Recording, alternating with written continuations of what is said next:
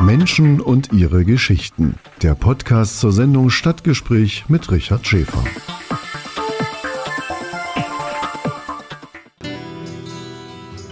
Erfurter Stadtgespräch in Wiederholung. Wiederholung.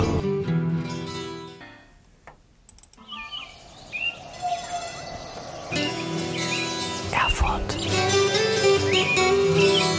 Erfurt ist super. Erfurt. Coole Stadt.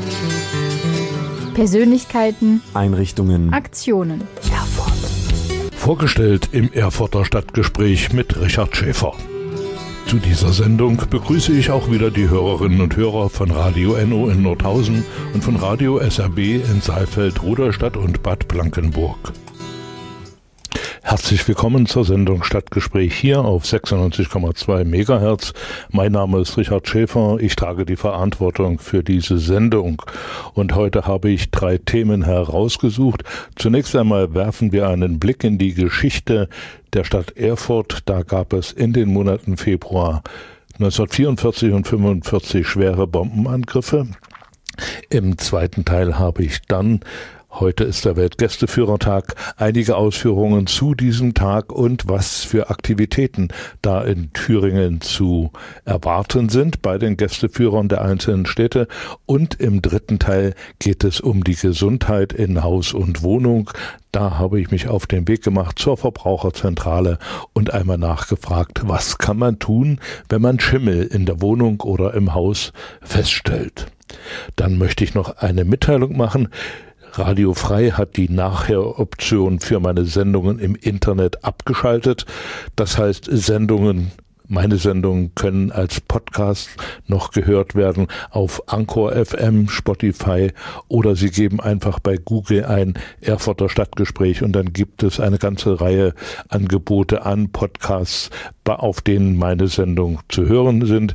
Und bei Spotify können Sie diese Sendung auch folgen oder können Sie dieser Sendung auch folgen, auf den Folgen-Button drücken und dann werden Sie regelmäßig informiert, wenn der nächste Podcast dort eingestellt wird. Und der wird immer eingestellt am Mittwochabend nach dieser Sendung. Und nun wenden wir uns dem ersten Thema zu Bomben auf Erfurt. Die Februarmonate 1944 und 45, also von 79, 80 Jahren, werden den Erfurterinnen und Erfurtern so schnell nicht aus dem Gedächtnis weichen. Denn das waren Monate mit extremen Bombenangriffen hier auf die Stadt.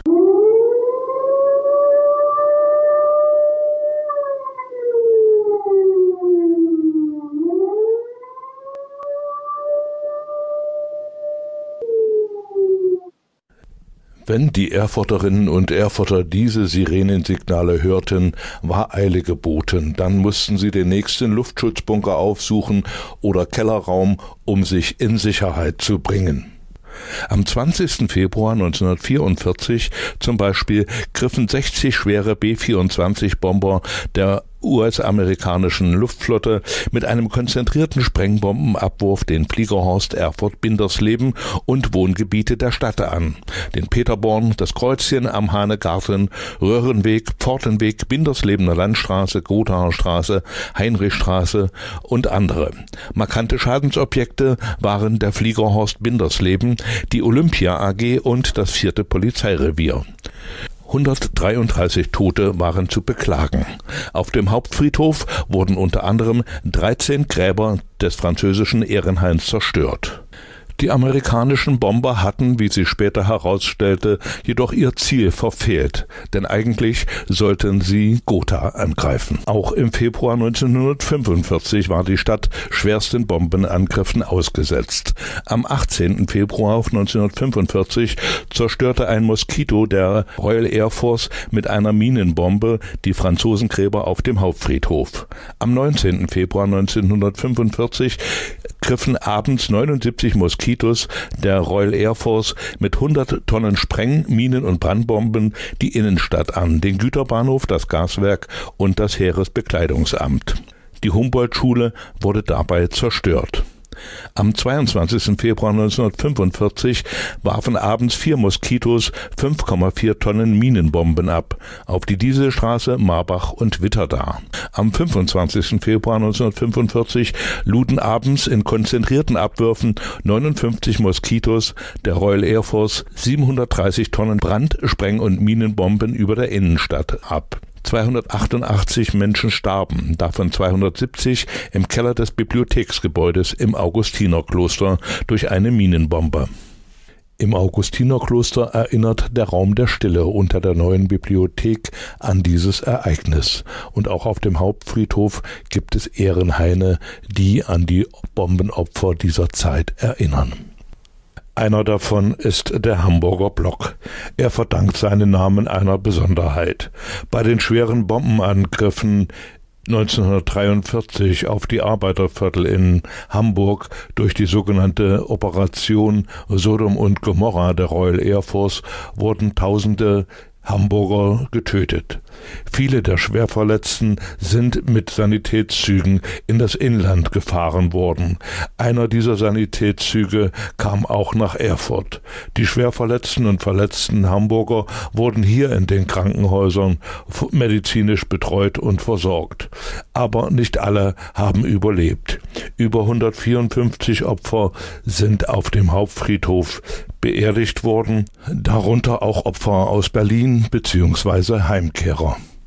Was die meisten Hörerinnen und Hörer vielleicht nicht wissen, in Erfurt gibt es noch einen Luftschutzkeller, der zum Stadtmuseum gehört und der dort besichtigt werden kann. Diese Luftschutzkeller boten den Menschen während eines Bombenangriffs Schutz. Der Luftschutzkeller im ehemaligen Wigberti-Kloster war einer von insgesamt 70 öffentlichen Schutzräumen. Das entspricht etwa nur der Hälfte der geplanten 10 Prozent für 140.000 Einwohner. Er ist noch mit vorschriftsmäßiger Raumaufteilung und originalen Ausrüstungsteilen versehen.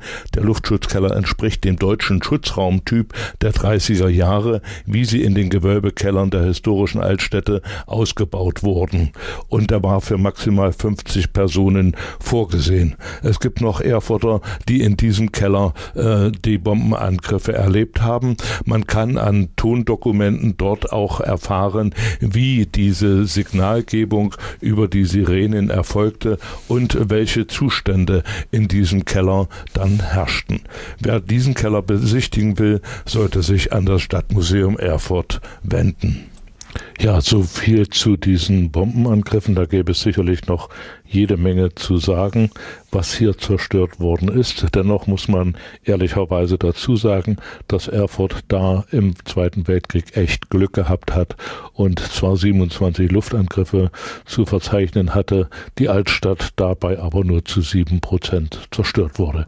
Und passend zu diesem Thema habe ich aufgelegt Berluk No Bomb und dann stellt Udo Lindenberg die Frage, wozu sind Kriege da? Den Podcast zur Sendung können Sie unter dem Stichwort Erfurter Stadtgespräch auf den gängigen Plattformen nachhören. Auf Spotify, Anchor FM, Google Podcast, Breaker und anderen. Informationen zur Sendung finden Sie auf meinen Facebook-Seiten und auf Twitter. Eine weitere große Veranstaltung im Monat Februar außerhalb des Karnevals ist der Weltgästeführertag. Am 21. Februar jeden Jahres ist Weltgästeführertag, ein Tag, an dem weltweit auf die Arbeit von Touristguides aufmerksam gemacht wird. Der Programmstart ist mit dem Auftaktwochenende am 17. Februar in Heidelberg. Bis in den März hinein besteht die Möglichkeit, an kostenfreien Sonderführungen zum Weltgästeführertag in ganz Deutschland teilzunehmen. Ich begrüße jetzt am Telefon Frau Beate Krause vom Bundesverband der Gästeführer hier in Deutschland. Frau Krause, äh, der Weltgästeführertag ist schon eine Tradition bei Ihnen. Was ist denn das Ziel dieses Tages? Ja, erstmal vielen Dank, dass ich heute bei Ihnen zu Gast sein darf. Das Ziel dieses Tages ist tatsächlich auf die Arbeit von Gästeführerinnen und Gästeführern aufmerksam zu machen. Für viele sieht es oft so aus, als wäre das so ein äh, geliebtes Ehrenamt, was man übernimmt, aber tatsächlich haben wir sehr, sehr viele professionelle Guides in Deutschland, die ihr täglich Brot damit verdienen. Und insofern gibt es dafür auch ein Ausbildungssystem. Das heißt, unsere Gästeführer sind geprüft, unsere Gästeführer haben sich qualifiziert und äh, diese Arbeit wollen wir einfach an dem Tag auch mal präsentieren. Und das nicht nur in Deutschland, sondern tatsächlich weltweit findet ja der Weltgästeführertag statt. Das Motto lautet in diesem Tag äh, ja so etwa Straßen, Brücken, Gassen, Plätze. Wie wird denn dieses Motto gefunden? Wie geht man bei der Suche nach dem Motto vor? Also wir sind ja ein großer Verband. Der Bundesverband der Gästeführer in Deutschland hat 7500 einzelne Gästeführerinnen und Gästeführer, die können sich daran beteiligen. Also im Moment läuft zum Beispiel gerade die Suche für das Motto 2025. Das heißt, die Gästeführer überlegen, was könnte da gut zu passen, schlagen Titel vor und diese werden dann ausgewählt. Da haben wir ein ganz unkompliziertes Auswahlverfahren. Das heißt, jedes Mitglied kann bei uns abstimmen und zu unserer Jahreshauptversammlung, die dieses Jahr in Leer stattfinden wird, da wird dann äh, die Deadline gesetzt und bis dahin werden dann alle Stimmen ausgezählt und das Motto wird es im kommenden Jahr. Und dann kann jeder Gästeführerverein sich diesem äh, Tag anschließen und äh, schon langfristig planen, was er, welche äh, Führung er zu diesem Motto anbietet. Genau. Also es ist natürlich sehr schön, wenn das Motto äh, mit äh, in, übernommen wird. Tatsächlich ist es so, wir gucken immer mit unseren Themen, dass eigentlich fast alles äh, sehr breit mit hineinpasst, weil unsere Gästeführer äh, sind natürlich auch sehr vielfältig in dem, was sie machen. Und äh, es muss immer ein Motto sein, das muss in Stadt und Land umsetzbar sein, damit wirklich möglichst alle sich dran beteiligen können. Ja, und dann kann man eigentlich loslegen und unter dem Motto das neue Jahr planen. Für viele ist es dann zum Beispiel auch der Start in die neue Saison, dass man guckt, ach, jetzt habe ich das Motto, dazu könnte ich mal eine neue Führung ausarbeiten. Aber man kann auch ganz traditionelle Führung dann dem Motto anpassen. Dem Weltgästeführertag ist äh, eine Auftaktveranstaltung vorangestellt. Äh, mhm. Die ist in diesem Jahr in Heidelberg. Die wird am 17. Februar in Heidelberg sein. Äh, tatsächlich kann jeder Mitglied bei uns, jeder Mitgliedsverein sich darum bewerben und äh, dann wird diese Veranstaltung nochmal über uns als Bundesverband besonders beworben. Und da gibt es dann, bevor die eigentlichen Führungen anfangen, einen offiziellen Auftakt, wo dann gerade Partner aus der Tourismusbranche, aus dem kulturellen Bereich mit äh, eingeladen werden. Die Bürgermeister gehören mit dazu, aber gerade auch aus landespolitischer Ebene kommen immer ganz gerne die Ministerien, die dort für den Tourismus oder die Kultur zuständig sind und besuchen dann unsere Gästeführer vor Ort. Und im Anschluss an äh, diese feierliche Eröffnung finden dann die Führungen statt, äh, die sehr vielfältig sind und dann hauptsächlich auch von Einheimischen besucht werden. Ich habe auf der Internetseite äh, des Bundesverbandes gesehen, dass sich einige Verbände da schon eingetragen haben mit ihren äh, Angeboten. Haben Sie in etwa im Überblick, wie viele Vereine sich an diesem Weltgästeführertag beteiligen? Genau, also Stand heute sind wir knapp 60 Vereine, die sich daran beteiligen mit fast 200 Führungen. Dazu muss man aber sagen, im Moment gibt es ganz viele, die noch sagen, ja, ich habe noch gar nicht eingetragen, ich melde das noch an. Also da kommen auch ständig noch neue Führungen dazu. Gibt es dann nach diesem Tag eine Ergebnissammlung, dass Sie also jetzt so aus den einzelnen Vereinen zusammentragen, was da gelaufen ist? Also die meisten Vereine berichten hinterher, wie ist es gelaufen, wie viele Gäste hatten wir.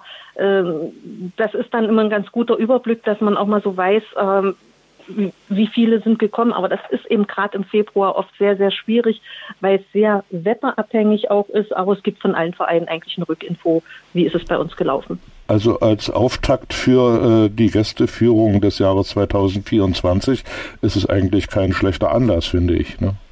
Nee, das ist eigentlich sogar wunderbar, weil im Sommer hat kein Gästeführer oder in der Saison dafür Zeit, äh, ehrenamtlich zu führen. Es ist ja so, dass wir zum 21. Februar oder eben rings um dieses Datum des Weltgästeführertags die Angebote kostenfrei haben. Und äh, ich sage mal, das ist wie unser Tag der offenen Tür. Und dafür hat man in der laufenden Saison häufig keine Zeit. Und insofern nimmt man da so die Vorsaison, wo es ein bisschen äh, ruhiger noch ist, ja, wo manchmal das Wetter eben einen kleinen Strich durch die Rechnung auch machen kann. Also das passiert ab und zu, dass es sehr, sehr kalt ist oder stürmt und schneit, dann muss es manchmal noch verschoben werden. Aber es ist eigentlich ein schöner Start in die Saison. Frau Krause, der Bundesverband äh, der Gästeführer in Deutschland bietet seinen Mitgliedern auch Ausbildung an. Äh, das heißt, eines der Ziele des Bundesverbandes ist es, dass also qualifizierte Gästeführer hier in Deutschland äh, Gäste in die Stadt- oder Regionalgeschichte einfügen. Was, was umfasst denn diese Ausbildung? Ja, es gibt äh, unterschiedliche Stufen in dieser Ausbildung. Man hat im Prinzip in den vergangenen Jahren ein äh, Ausbildungsprinzip nach DIN EN erarbeitet und äh, da fängt das Ganze eigentlich damit an, wenn man regional die erste Grundausbildung macht, äh, dass man äh, dann schon orientiert an diesen Ausbildungsplan dran geht, also die vielen Themen mit reinbringt, dass eben nicht nur Geschichte mit dazugehört, sondern sehr viel Kommunikation, Steuerrecht, Versicherung, ähm, solche Themen gehören dort mit rein und diese regionale Ausbildung ist im Prinzip für viele der erste Schritt in Gästeführung. Ja, und dann kann man das Ganze weiter aufbauen. Wir haben das auf drei Sterne gegliedert. Also das wäre jetzt regional die Grundausbildung der erste Stern. Und wenn man weitere Qualifikationen abgibt, kann man das Ganze dann steigern auf den zweiten Stern beziehungsweise sogar die drei Sterne Ausbildung, wo dann über 600 Stunden und verschiedene verpflichtende Seminare und auch nochmal eine Abschlussprüfung mit dazugehören. Frau Krause, bei aller äh, äh, guten Ausbildung, die ich selber auch zum Teil genossen habe, äh, muss, muss man natürlich feststellen, es gibt immer noch weiße Flächen, äh, auch in Deutschland, wo keinerlei Gäste- oder Touristenführungen stattfinden. Hm, stattfinden, also Führungen, denke ich, finden schon statt. Äh, denn sobald man ein touristisches Highlight hat oder eine Stätte, die man zeigen will, braucht man ja auch Leute, die dort führen. Aber tatsächlich gibt es nicht an jedem Ort Vereine, äh, Mitgliedsvereine im Bundesverband. Also da sind wir gerne auch an Zuwachs interessiert. Hm, hm. Okay, Frau Krause, vielen Dank für die Informationen. Ich drücke Ihnen die Daumen, dass die Gästeführer in Deutschland den Weltgästeführertag bei schönem Wetter durchführen können und dass ganz viele Gäste in den Städten auch davon Gebrauch machen, um sich mal äh, informieren zu lassen über die Arbeit der Gästeführer. Vielen Dank für Ihre Informationen. Sehr gerne. Ich habe mich ein bisschen umgeschaut, was Thüringer Gästeführer anbieten und beginne dort mit Weimar. Am 20. Februar dort von 16 bis 17 Uhr zum Thema vom Brückenbauen. Treffpunkt Platz der Demokratie 4 in Weimar. Gästeführerin ist Petra Fenske. Der Bau von Brücken aus Stein gehörte zu den ersten Großprojekten der Menschheit. Zu Fuß oder mit dem Rad schnell von einem Ufer zum anderen, was uns heute selbstverständlich erscheint, kostete einst große Anstrengungen. Eine Stunde mit frei erzählten Geschichten von Brücken aus Stein, Stahl und Beton und gutem Willen. Anmeldungen unter info at lokaltermin-reisen.de. Eine zweite Veranstaltung in Weimar zum Weltgästeführertag steht unter dem Motto Unort der Moderne. Durchgeführt wird dieser Stadtrundgang am 21. Februar von 17 bis 18 Uhr. Treffpunkt ist die Treppe zum Museum Neues Weimar am Großen Geist. Gästeführer ist Wolfgang Renner. In Eisenach gibt es am 24. Februar von 13.30 Uhr bis 15.30 Uhr Angebote zum Thema von der Rolle nach Klein-Venedig. Die Wartburgstadt Eisenach verdankt ihre Entwicklung der Lage an der Via Regia. Diese Straße ist vom beginnenden Mittelalter bis in die Gegenwart die bedeutendste Ost-West-Verbindung Europas. Unter königlichen Schutz reisten einst Kaufleute, Pilgerer, Handwerker, aber auch Soldaten. Die Via Regia verläuft heute durch Eisenach unter anderem Namen. Anmeldungen für diese Tour, die von verschiedenen Gästeführern angeboten wird, ist äh, über die E-Mail-Adresse info at eisenacher-gästeführer.de zu ermöglichen. In Bad Langensalza gibt es eine Sonderführung zum Weltgästeführertag da sind also verschiedene Teilnehmer äh, möglich. Bis zu 150 wären erwartet. Gästeführer sind Mary Fischer, Markus Fromm und Patrick Kosiul. Die Führung beginnt um 14 Uhr an der Touristinformation in Bad Langensalza und ist also speziell auf das Motto Straßen, Brücken, Gassen, Gassen und Plätze konzipiert. Was es in Erfurt gibt oder welche Angebote die Erfurter Gästeführer machen, Das erfahren wir dann von Matthias Gose, dem Vorsitzenden des Erfurter Gästeführervereins. Der Weltgästeführertag wirft seine Schatten voraus und natürlich gibt es in der Landeshauptstadt Erfurt ebenfalls Angebote der Gästeführer. Ich begrüße dazu Matthias Gose hier im Studio. Matthias ist der Vorsitzende des Vereins der Erfurter Gästeführer. Matthias, was hat der Gästeführerverein der Landeshauptstadt zum Weltgästeführertag geplant? Ja, schönen guten Abend, lieber Richard. Auch wir, die Erfurter Gästeführer, werden uns natürlich gerne an dem Großereignis beteiligen. Das große Motto lautet Straßen, Gassen, Brücken, Plätze. Wir vom Verein, das sind einige sehr fleißige Mitglieder, haben uns schon zusammengesetzt und überlegt, wie können wir Runden gestalten durch die Altstadt von Erfurt und dabei vor allem die Brücken ein bisschen genauer ins Auge fassen. Erfurt, eine Stadt der Brücken, Gassen und Stege sowieso. Das wird äh, mit Sicherheit eine ganz spannende Runde sein sein. Was habt ihr da konkret ins Auge gefasst? Denn Straßen, äh, Plätze, Brücken, Gassen, das hat Erfurt ja zur Genüge. Da gibt's ja in jeder Ecke. Da brauchen wir nur hier aus der Tür, aus dem Studio rauszufallen, liegt man auf einem Platz, auf einer Gasse oder auf einer Brücke. Ja, und genau da wird die Wahl zur Qual. Richtig. Ganz zentral steht natürlich die Krämerbrücke in unserem Fokus, da wir uns auch vorbereiten wollen auf das nächste Jahr. Denn da wird es 700 Jahre steinerne Krämerbrücke geben, 1325 Jahre errichtet als steinernes Bauwerk. Und so wird eine Runde definitiv rings um die Krämerbrücke geführt werden, auch die Rathausbrücke mit beleuchtet. Die Schlösserbrücke wegen der Mühlen, sehr, sehr spannend wird eine Runde sein. Wir wollen aber auch einen Abstecher zur Lehmannsbrücke machen, der ältesten urkundlich nachweisbaren Brücke in der Stadt. Und dann soll es natürlich zu den großen Plätzen gehen. Der Anger ist ein Themenschwerpunkt. Mhm. Der alte Weidmarkt soll da berücksichtigt sein. Und der bedeutendste Platz der Stadt Erfurt, der Domplatz, wird auch noch mal eine eigene Runde sein. Das sind also die Highlights erstmal konzentriert auf die Altstadt. Man könnte das natürlich in die Vorstädte genauso hinziehen. Da gibt es ebenso Plätze, Brücken, Straßen und Gassen. Aber äh, für den Tag erstmal diese Konzentration. Der Gästeführertag beginnt ja immer am 17. oder dieses Jahr am 17. Februar und die einzelnen Gästeführervereine aus den Städten schließen sich um diesen Termin an. Wann ist der Termin für die Erfurter Gästeführung? Da trommel ich natürlich ganz groß. Es ist der Sonnabend, der 24. Februar, Beginn 11 Uhr. Wir treffen uns am Rathausportal am Fischmarkt und um auf deine Frage noch ein bisschen zu antworten. Natürlich haben wir ins Auge gefasst, einen lieben Kollegen zu fragen, der uns möglicherweise auch in Richtung Hanseviertel Krempfer Vorstadt führen kann, um die modernere Industriegeschichte der Stadt Erfurt mit zu beleuchten. Auch da hat sich Spannendes getan. Die Erfurterinnen und Erfurter sind also herzlich eingeladen, an diesem Weltgästeführertag in Erfurt teilzunehmen. Die Veranstaltungen sind kostenlos, aber... Aber wir freuen uns natürlich, wenn interessierte Teilnehmerinnen auch ähm, eine kleine eine Spende geben. Die ist nicht für uns, nicht für den Verein, sondern wir machen diese Veranstaltungen zum Weltgästeführertag seit vielen Jahren schon, beteiligen uns im Grunde genommen seit 25 Jahren an den Aktionen. Und die kleinen Tipps, Spenden, die uns gegeben werden, setzen wir immer für Projekte in der Stadt Erfurt ein, die auf jeden Fall mit unserem Beruf auch in Verbindung stehen. So wollen wir dieses Jahr die Stiftung Krämerbrücke unterstützen, eben in Vorbereitung auf das große Brückenjubiläum. Wir haben im letzten Jahr das Haus zum Stockfisch, unser wundervolles Stadtmuseum unterstützen können, um da noch wenigstens eine Kleinigkeit an der neuen Ausstellung mitzufördern. Das war ein ganz schönes Ereignis gewesen. Wir haben aber auch uns beteiligt am Wiederaufbau eines der beiden Wachhäuschen vor der Thüringer Staatskanzlei, wer das kennt. Mhm. Wir haben auch die äh, Domplatzbibliothek mitgefördert und einige andere Projekte. Nicht zu vergessen natürlich auch unser Kulturquartier. Da haben wir auch noch mal eine Spende vor, ach, ich glaube, es war vor drei Jahren, äh, überreichen können. Und so wollen wir natürlich dazu beitragen, dass es auch Schönes, Sehenswertes gibt und erhalten bleibt in der Stadt.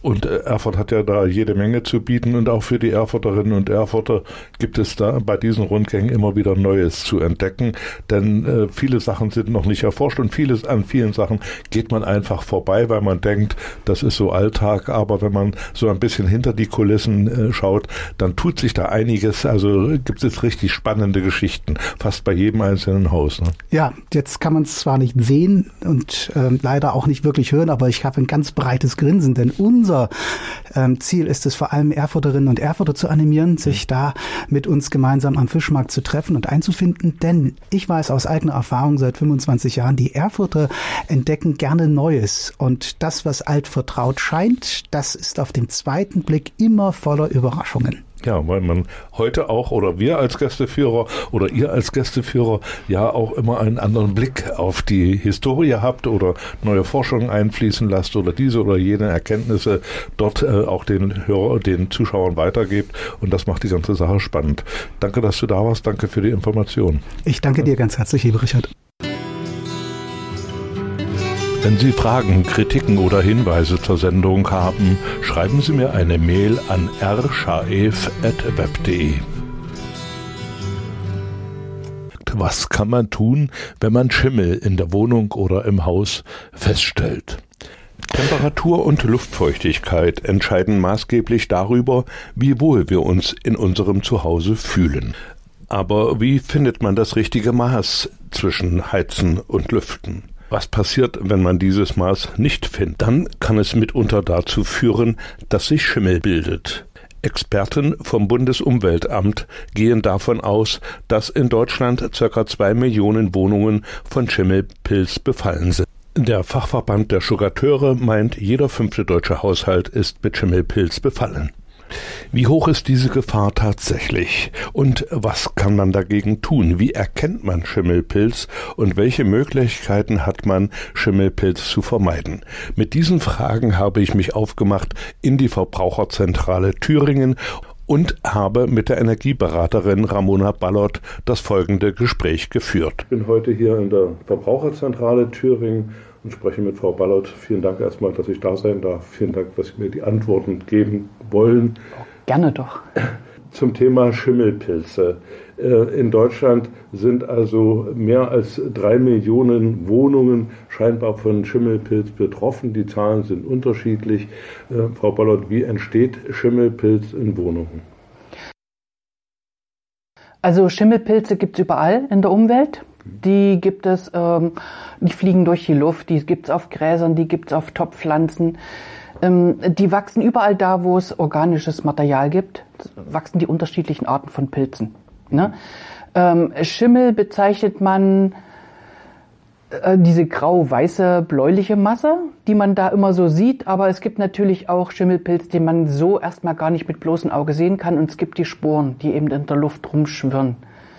Ähm, Schimmel entsteht da, wo es, wie gesagt, organische Massen gibt und Feuchtigkeit. Das sind die zwei Grundlagen, die der Pilz benötigt, damit er wachsen kann. Damit aus den Sporen dann tatsächlich die Fruchtkörper, die Pilze entstehen können, die dann neue Sporen abgeben können. Die Fruchtkörper an sich sind erstmal nicht gefährlich für den Menschen, für die Tiere. Ähm, es ist auch nicht jeder Pilz gefährlich, ne? aber es gibt eben viele, die doch gerade für Allergiker extrem gefährlich sein können. Ähm, das Spannender an den Pilzen sind die Sporen, die in der Luft rumfliegen, die wir einatmen. Hm. Und das sollte man auf ein Minimum begrenzen, gerade wenn man sowieso schon irgendwie krank ist, ähm, wenn man kein gutes Immunsystem hat oder wenn man eben Allergiker ist. Hm. Das ist natürlich aber nicht einfach zu erkennen. Ne? Also jetzt hier im Raum, ich weiß ja, wie viele Schimmelpilze hier rumschwirren. Wie kann man sie denn erkennen?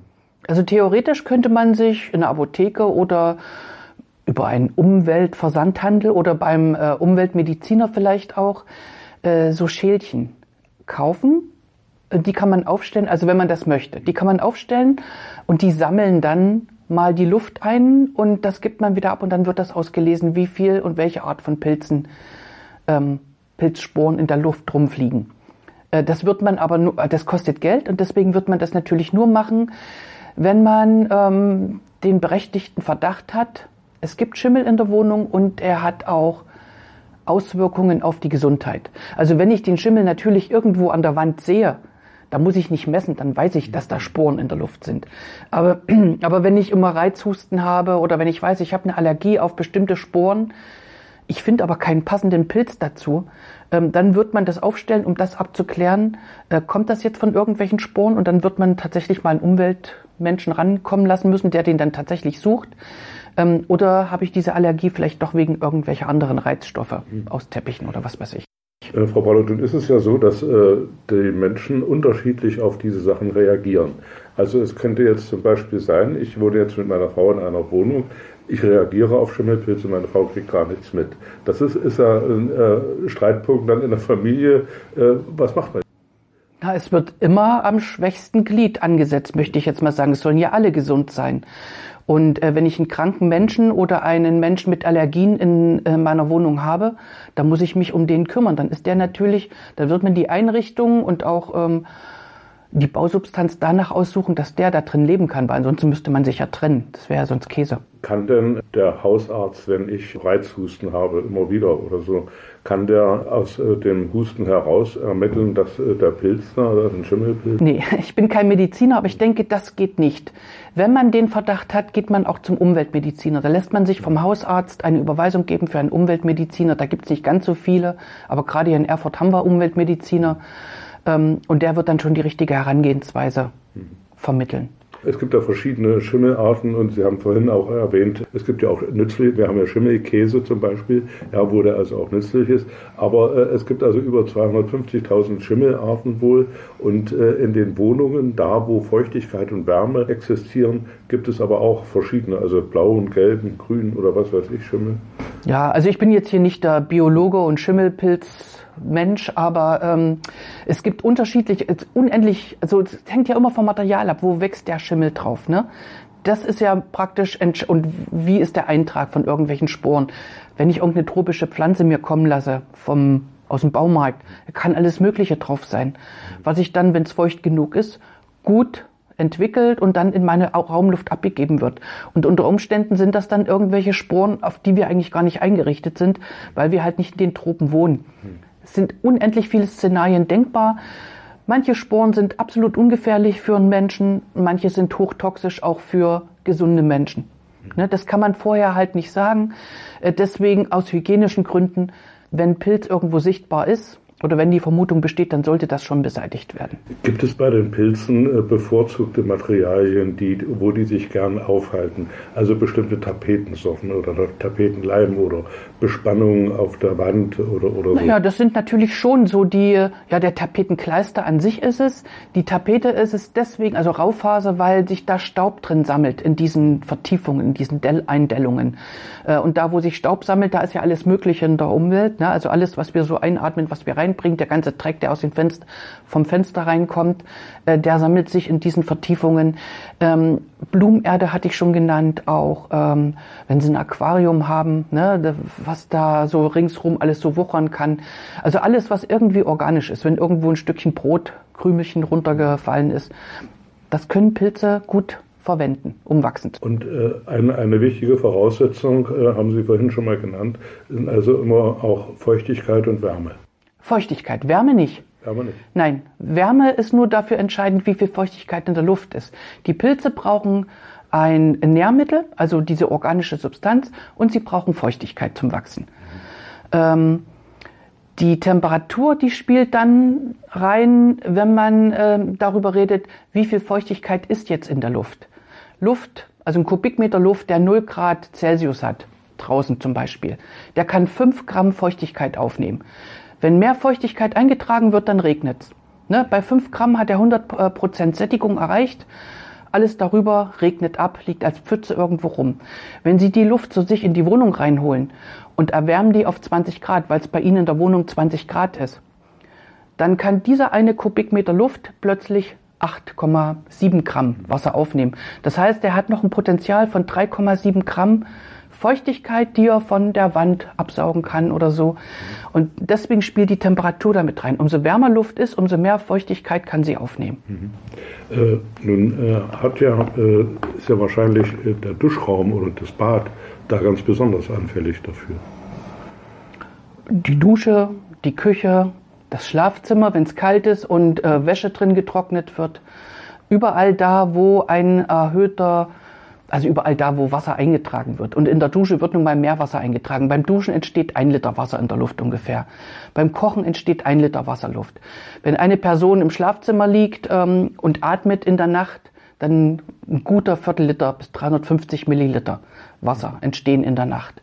Ne, ähm, wenn man sich in seinem Raum bewegt, mal chillt auf dem Sofa, dann stößt du 20 Milliliter pro Stunde aus. Wenn du aber auf dem Hometrainer bist oder irgendwas anderes Aufregendes machst, dann sind das 50 Milliliter in der Stunde. Feuchtigkeit kann aus vielen Sachen Der Hund kann ein Liter am Tag ausstoßen. Mhm. Na, also das sind alles so Sachen, man muss einfach mal gucken, wo kann die Feuchtigkeit herkommen. Also man kann es wissenschaftlich angehen. Dann nimmt man mal alles auf. Und wenn man sagt, ich kriege das nicht mit den verschiedenen Maßnahmen rausgelüftet, dann muss man sehen, wie kann ich es minimieren. Dann muss die große Topfpflanze halt mal woanders hin. Ne? Aber erstmal versucht man es natürlich mit Lüften. Mhm. Also es ist nicht schlimm, dass man duscht und dass das Wasser anfällt. Ähm, es muss nur weggelüftet werden.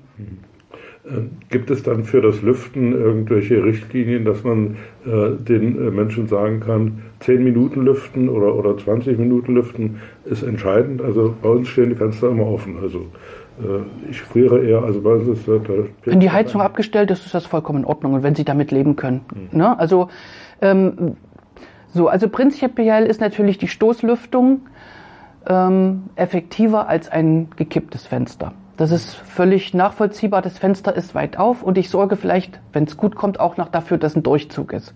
Ne? Ähm, dann reichen im Winter fünf bis zehn, äh, zehn Minuten Lüften. Viermal am Tag ungefähr. Also es kommt wirklich immer drauf an, was habe ich für ein Haus.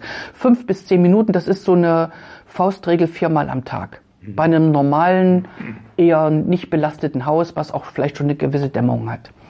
Wenn Sie einen Altbau haben und äh, ist eine, also in der Übergangszeit, dann ist die Temperaturdifferenz zwischen draußen und drin nicht ganz so groß. Mhm. Das heißt, die Luft kann nicht mehr ganz so viel Feuchtigkeit aufnehmen. Ne?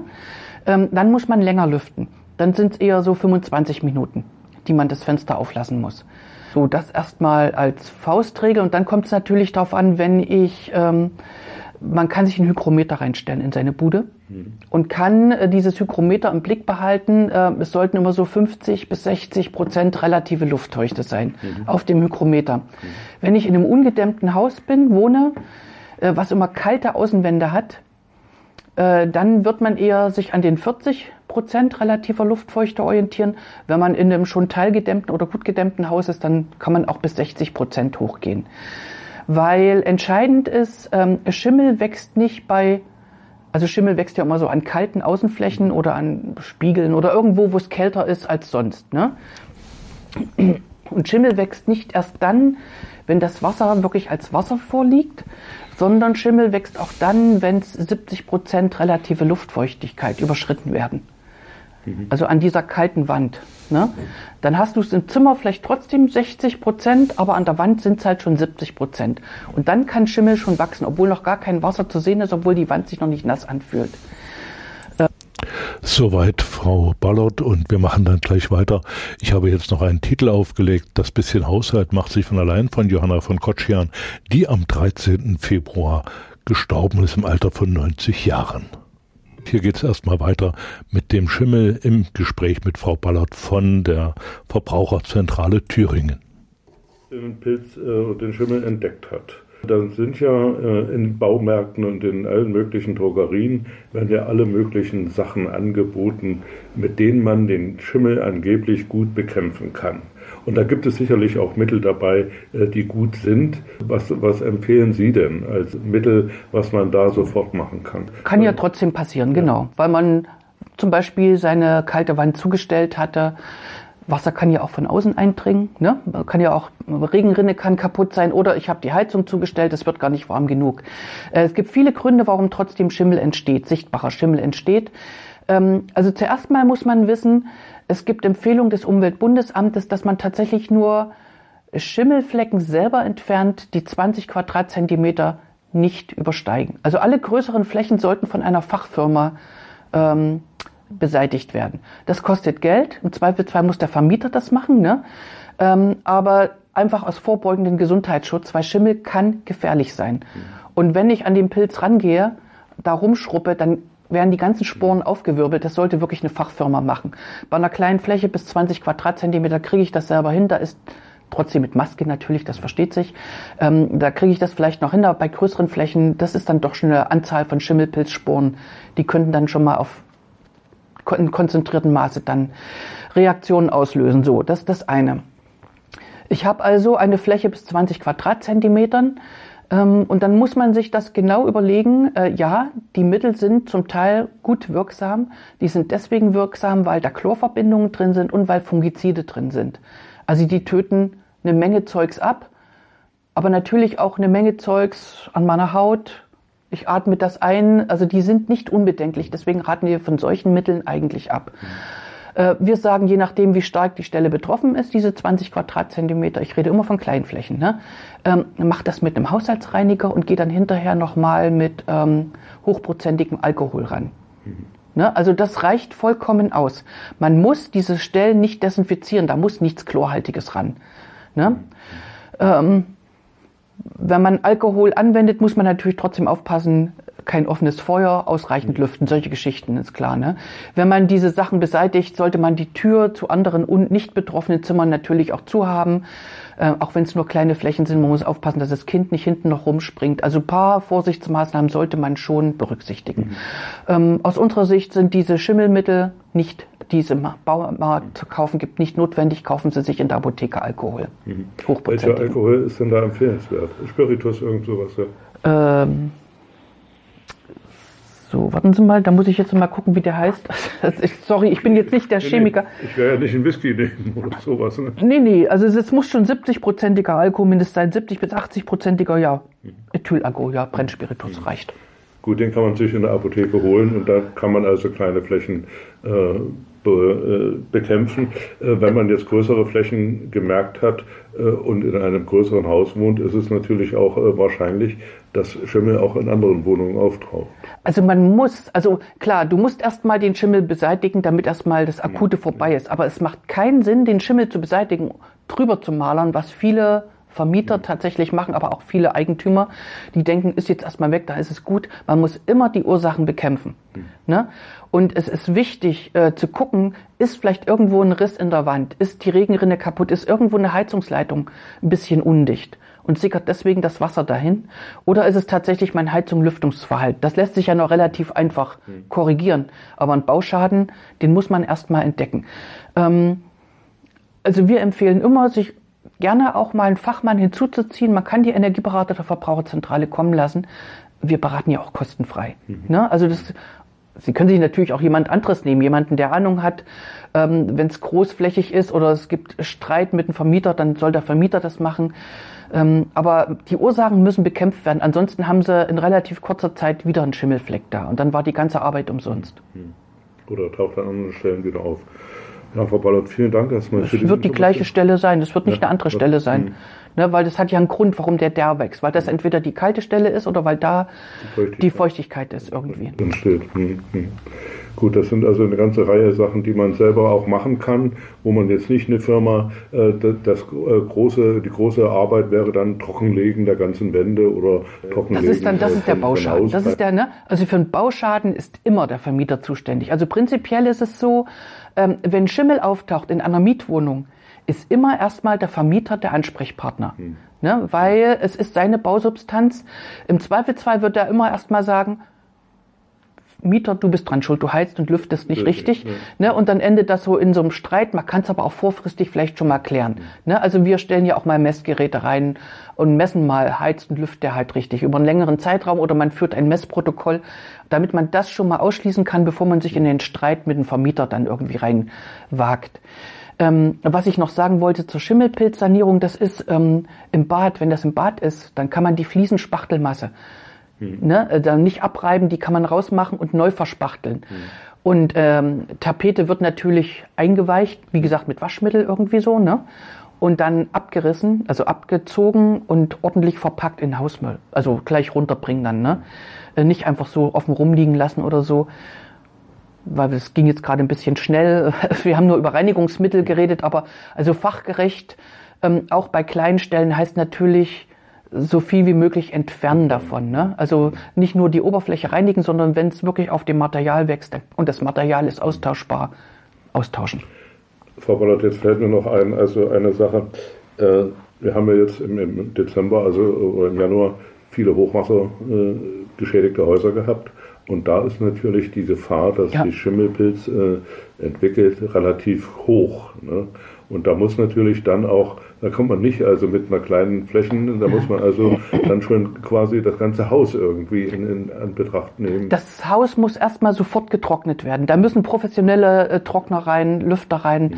ähm, die das alles erstmal trockenlegen und dann wird man, also die Grobreinigung, den Schlamm und so, das bringt man natürlich ja, vorher raus, mhm. aber dann wird man sicherlich innen alles ein bisschen sanieren müssen, auf jeden Fall. Also man muss es ja nicht so weit kommen, dass der Schimmel wächst. Ne? Wenn ich das ordentlich trockne erstmal, wenn ich die Feuchtigkeit wegnehme, dann hat der Pilz keine Chance. Der ist in Lauerstellung. Ne? Und sobald wieder Feuchtigkeit irgendwie reinkommt, dann fängt der wieder an zu wachsen. Also gerade so die Keller, wenn dann die Leute denken, ach im Sommer mache, das ist gerade schön heiß draußen, mache ich die Tür, mache ich die Fenster auf, lüfte mal meinen Keller durch.